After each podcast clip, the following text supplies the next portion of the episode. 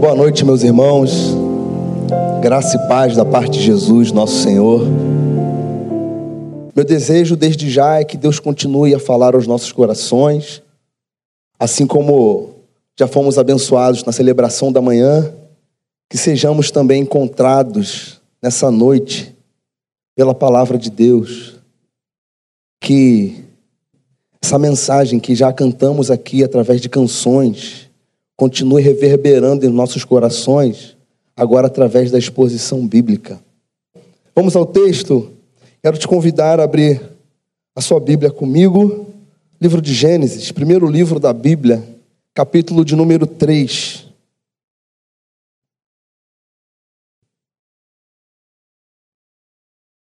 Nós faremos a leitura dos versos 8 e 9. Gênesis 3, 8 e 9.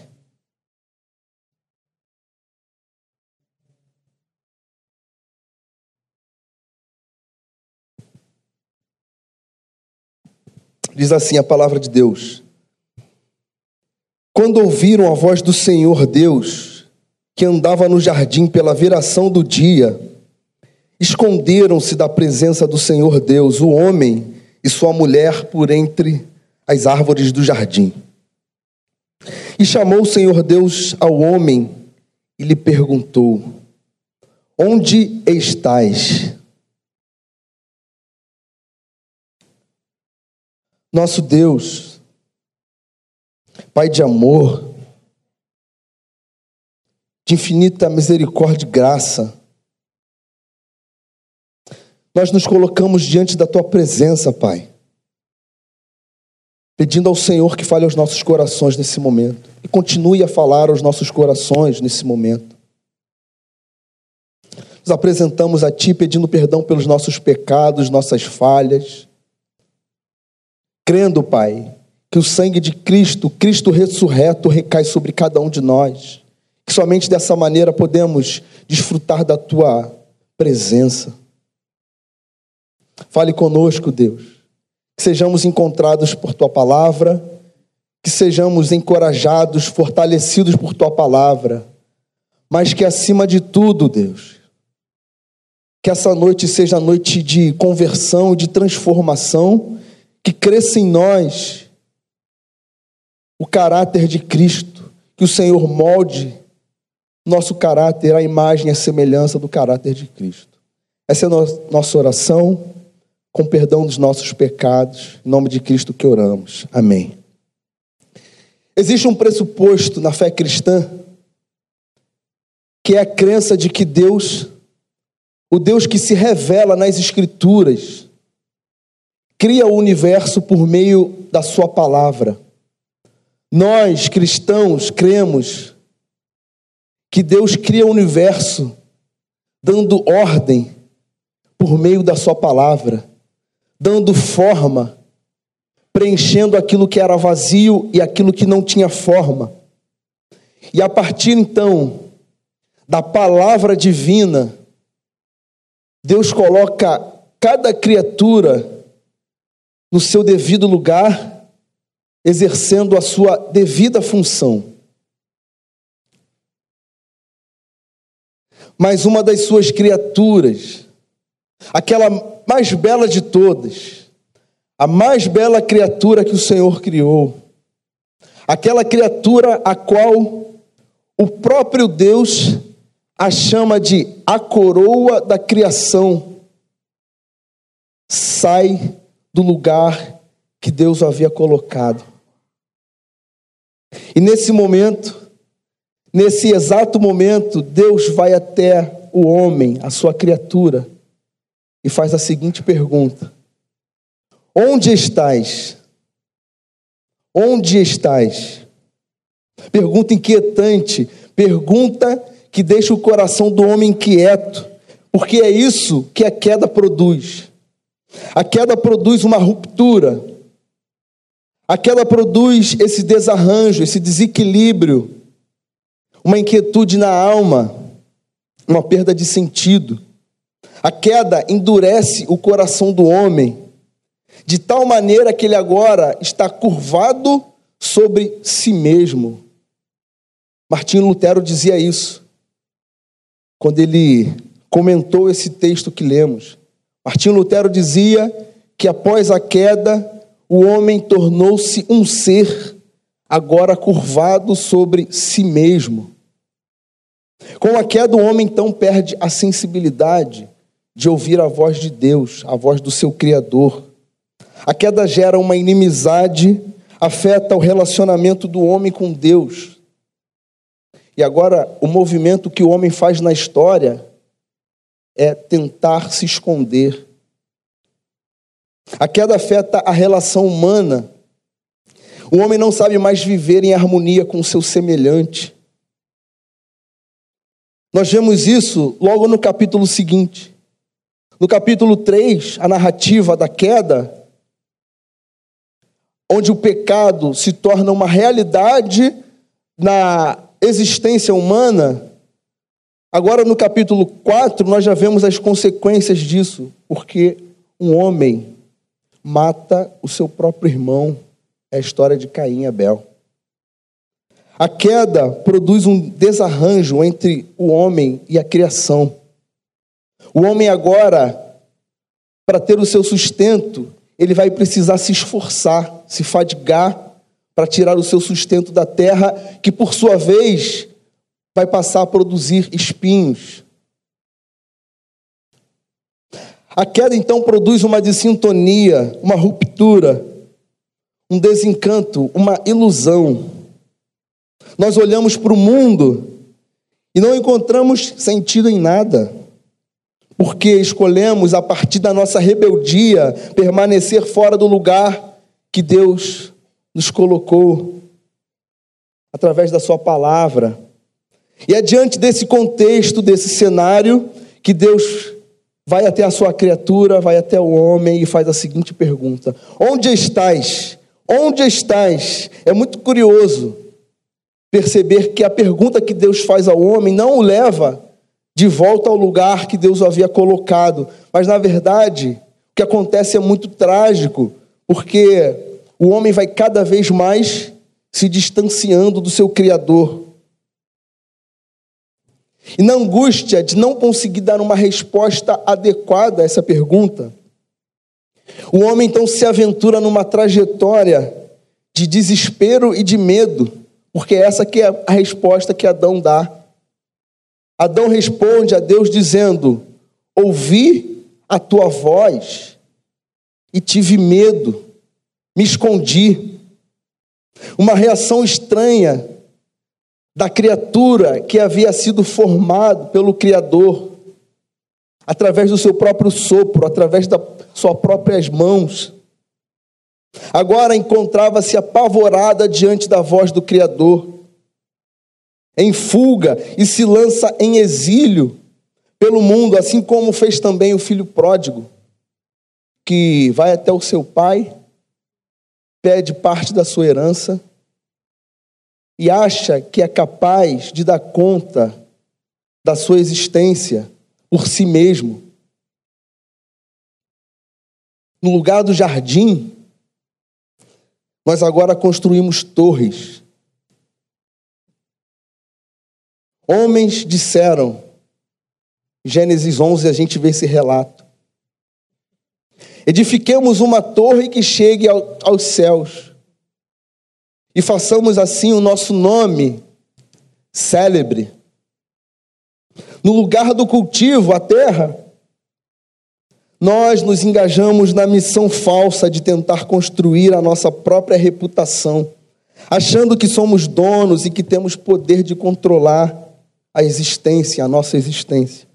Mas a verdade é que todas as vezes, todas as vezes que nós ignoramos a voz do Criador, a vida se torna uma jornada de fuga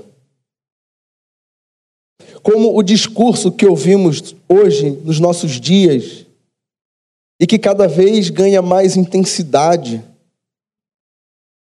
Eu tenho um professor no seminário que toda semana fala sobre isso. Toda semana.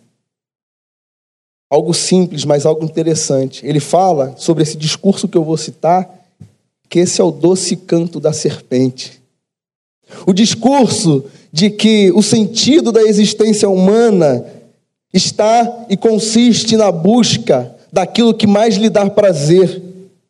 Essa busca desenfreada por buscar os prazeres da carne, a busca por satisfação como um bem supremo, a qualquer custo.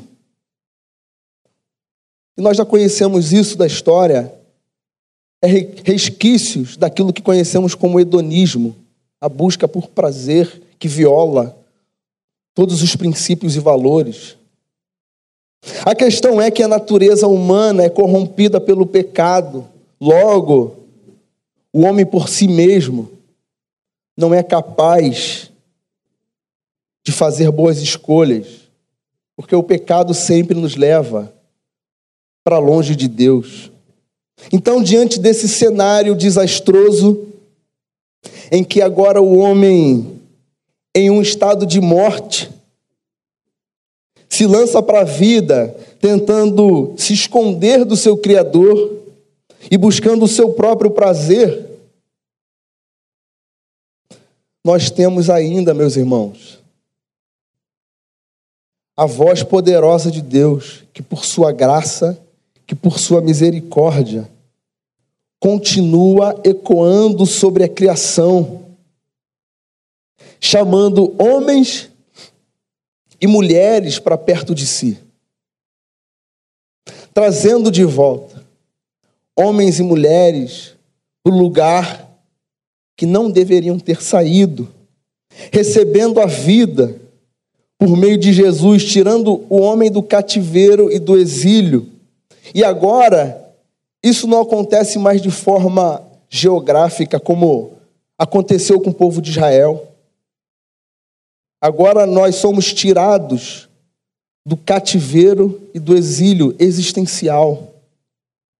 Assim como diz o apóstolo Paulo em Efésios, capítulo 2, eu vou ler aqui para você.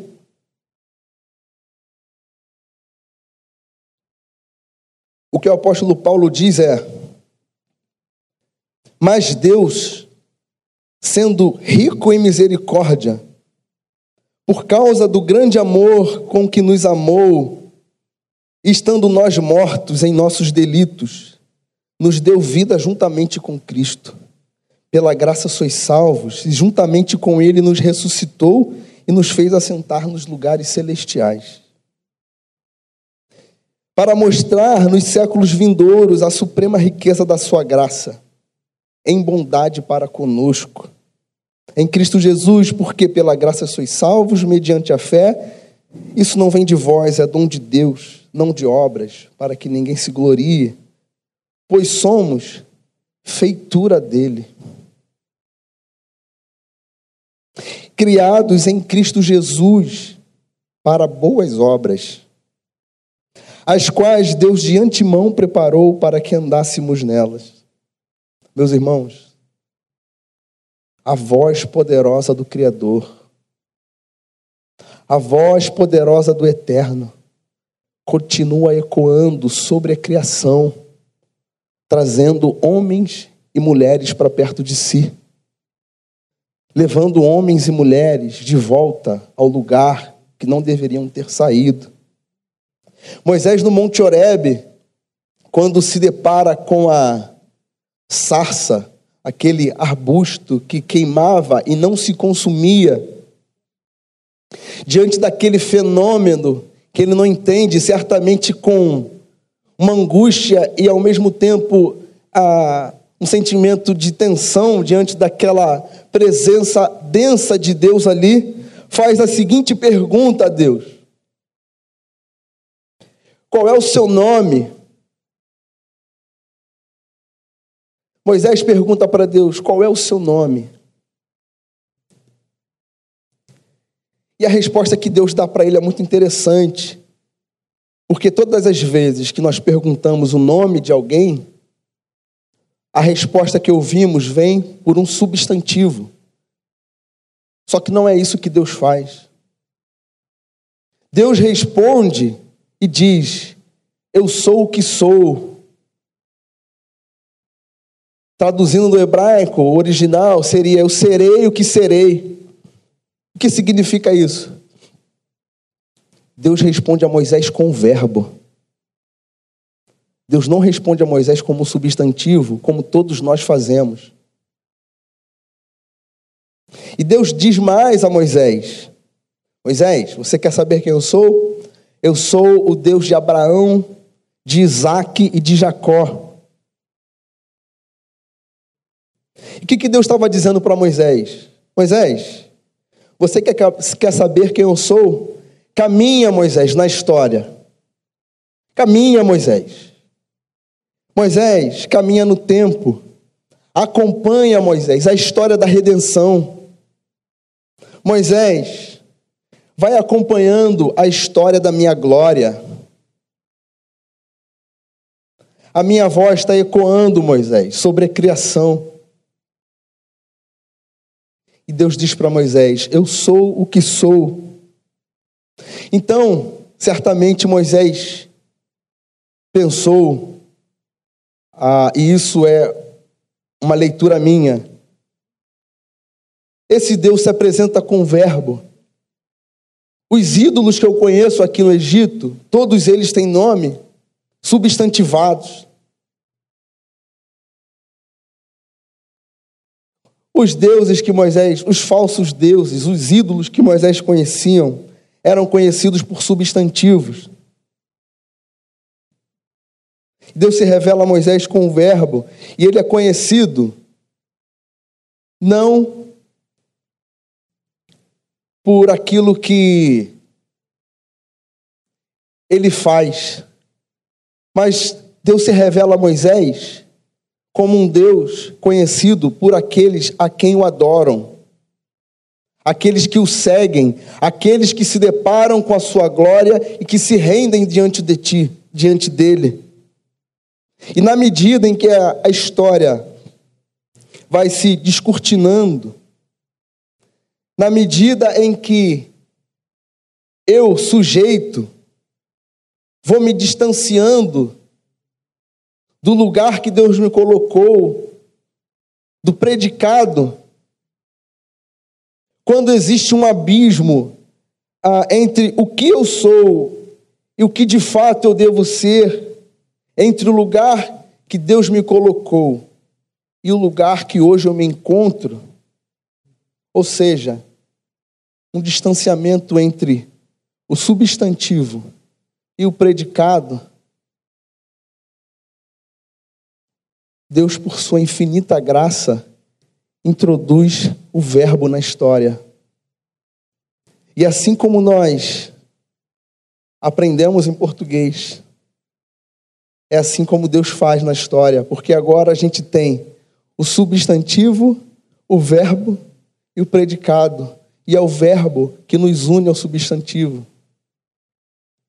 O verbo que produz vida em nós que habita entre nós, nos trazendo de volta a Deus. E quando o Verbo entra na história, ele revela a vontade eterna, a vontade eterna de Deus. E aí descobrimos que existe então um, um falso discurso que tenta colar a nossa identidade a aquilo que fazemos, mas nós sabemos que a nossa identidade não é determinada pelo que fazemos. A nossa, a nossa identidade é determinada por aquilo que o Verbo fez, aquilo que Cristo fez. Cristo é aquele que une, então, a mim e a você ao lugar que Deus nos colocou a nossa identidade, então, é determinada pela obra de Cristo. E agora, ao invés de ouvirmos a pergunta: onde estás? O Verbo que se fez carne e habitou entre nós passa na nossa vida e diz para a gente: vem e me segue. Vem e me segue, vinde a mim, vós todos que estáis cansados e sobrecarregados, porque eu vos aliviarei.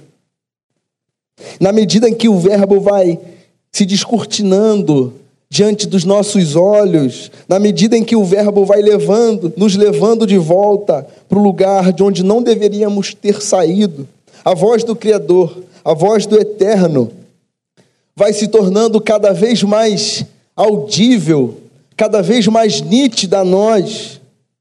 E ao passo, então, que o Evangelho vai produzindo raízes em nós, se aprofundando, ganhando espaço em nossos corações, nos transformando, nos moldando, nos, for, nos forjando. Na medida em que crescemos em maturidade, em consciência de quem somos e de quem Deus é, e que cada vez mais precisamos dessa voz do Eterno nos direcionando, a voz do Senhor vai se tornando mais nítida a cada um de nós. Nós entendemos que é somente assim que podemos então desfrutar da plenitude de vida, porque agora o Verbo se fez carne e habitou entre nós somente por Ele. A vida agora ganha um novo significado, porque o Verbo habita em nós. A voz do Eterno, que vai se tornando mais nítida. Sabe aquela sensação de quando você tá ouve um ruído de longe e você vai se aproximando e você começa a identificar aquele som. Esse é o movimento que Jesus vai fazendo na nossa história.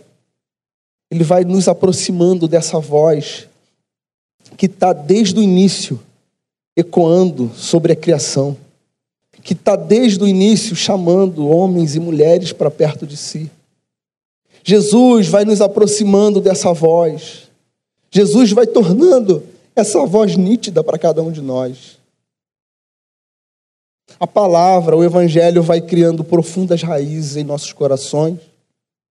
Nós começamos a reconhecer que carecemos da graça de Deus sobre nós, que sozinhos nós não damos conta, que sozinhos a nossa escolha é má, que sozinhos fomos corrompidos pelo pecado e enquanto em Gênesis, onde lemos, primeiro livro da Bíblia, após a queda, a pergunta que Deus faz ao homem é, assim como lemos, onde estás? Ao longo da história,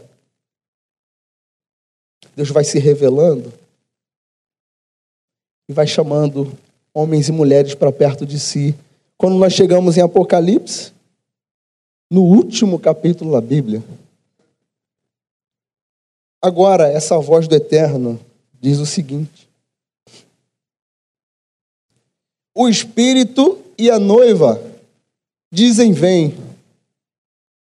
A voz do Senhor que ecoa por toda a criação é capaz, e somente ela é capaz de nos levar de volta para o lugar de onde nós não deveríamos ter saído somente a voz do Eterno. O Verbo se fez carne, habitou entre nós, vimos a sua glória. Vamos fechar os nossos olhos? Vamos orar?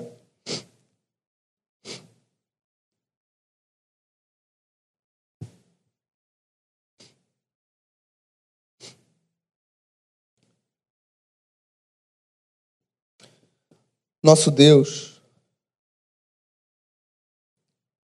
Paizinho querido, Pai de amor, de graça, rico em misericórdia, nos perdoe, Pai, porque nós tentamos viver a vida como uma jornada de aventura e fuga, nos escondendo de Ti. Mas, Pai, mas Deus, faça que a tua doce voz, que a tua poderosa voz se torne cada vez mais nítida a cada um de nós, fazendo com que voltemos, Pai, para perto de Ti. Não deixe, Deus, não deixe, Pai, que nos afastemos da Tua presença. Que sejamos inundados, Pai, pelo Evangelho que o Evangelho, Pai, molde o nosso caráter, a nossa consciência, que diante da vida, Pai,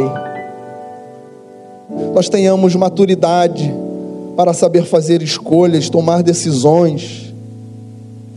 Todas as vezes, Pai, que estivermos enfraquecidos, que a tua boa mão nos sustente, nos pegue pelos, pelo colo e nos traga de volta ao caminho. O caminho, aquele caminho que não deveríamos ter saído, Pai.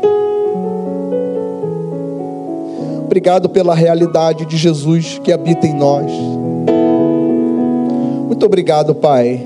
Muito obrigado pela tua obra realizada em Cristo Jesus, porque somente assim nós agora podemos então desfrutar da tua doce presença Seja conosco, Pai. Continue a falar aos nossos corações. Que essa semana, Deus, seja uma semana abençoada.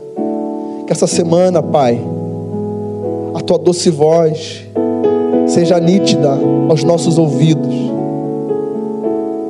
Fale conosco a todo instante, Pai. É a oração que fazemos, agradecendo por tudo, agradecendo porque até aqui o Senhor já tem nos conduzido.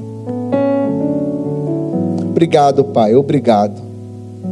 Eu quero aproveitar esse momento e colocar também diante de Ti todas as famílias, Pai, que sofrer, sofreram com a tragédia que aconteceu na nossa cidade essa semana. Famílias que perderam tudo, famílias que estão enlutadas, que perderam parentes. Deus, console, Pai, com teu doce espírito a cada um deles porque somente o Senhor é capaz de confortar o coração em um momento como esse. Somente o Senhor, nada do que façamos, digamos a eles, é capaz de confortar e consolar a dor que eles estão sentindo. Então, Pai, nós pedimos ao Senhor, seja com cada um deles, seja com cada um deles, Pai. O ajude nesse momento, os fortaleça, capacite o Senhor para que eles possam continuar, continuar a jornada. Essa é a nossa oração. Em nome de Cristo Jesus. Amém.